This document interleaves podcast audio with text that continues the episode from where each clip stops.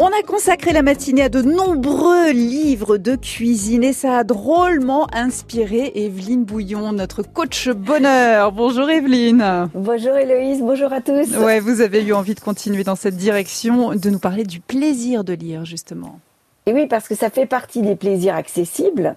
Et en plus, hier, j'ai trouvé un polar oublié sur le banc dans le métro qui hmm. me tendait les bras et qui me disait lis-moi.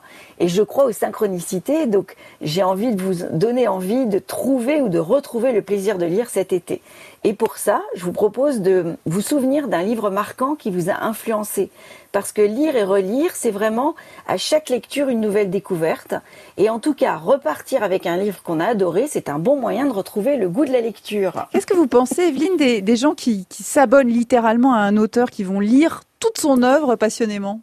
C'est un très bon moyen parce que ça permet de relancer son intérêt pour la lecture, d'oublier les écrans. Le fait de suivre un auteur, c'est un peu s'approprier son parcours, c'est devenir un, spécialiste de son écriture, c'est être un peu critique, c'est comparer un livre par rapport à un autre.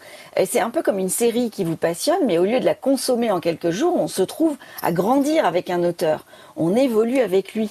On peut le perdre, on peut le retrouver, on peut s'en éloigner, on peut le rencontrer à nouveau au coin d'un présentoir dans une gare ou chez son libraire préféré. Ah, c'est comme si on avait une relation même, je dirais, avec euh, mm. cet auteur. Alors, vous nous parlez des livres fétiches et c'est vrai qu'on les porte, hein. ils sont en nous, ils nous habitent plusieurs années, ils nous marquent, ils nous transforment en fait à jamais. C'est vraiment merveilleux, oui, ce rapport à la pensée d'une autre personne qui en fait nous emmène dans son chemin.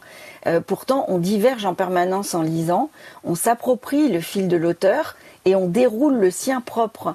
C'est notre petite musique intérieure en fait qui se joue dans notre tête et qui nous raconte l'histoire de l'histoire, c'est-à-dire mm. ce que nous ressentons, ce que nous comprenons, les autres idées qui fusent et qui ont parfois qui vont parfois nous permettre de nous échapper du texte, voire de rêver. C'est mm. ça Bon, allez, dites-nous, c'est quoi vos livres fétiches à vous, Evelyne?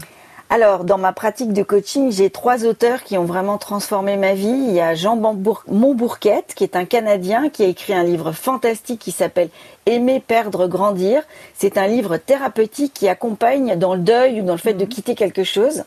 Il y a tous les livres de Robert Dills, en particulier ceux de la modélisation de talent, comme Mozart et Disney, qui est un chef-d'œuvre de démonstration de ce que c'est que la créativité. Il y a un livre magnifique de vulgarisation sur les formes d'intelligence d'Howard Gardner, qui permet de saisir à quel point nous pensons différemment d'une personne à l'autre et de quelle manière.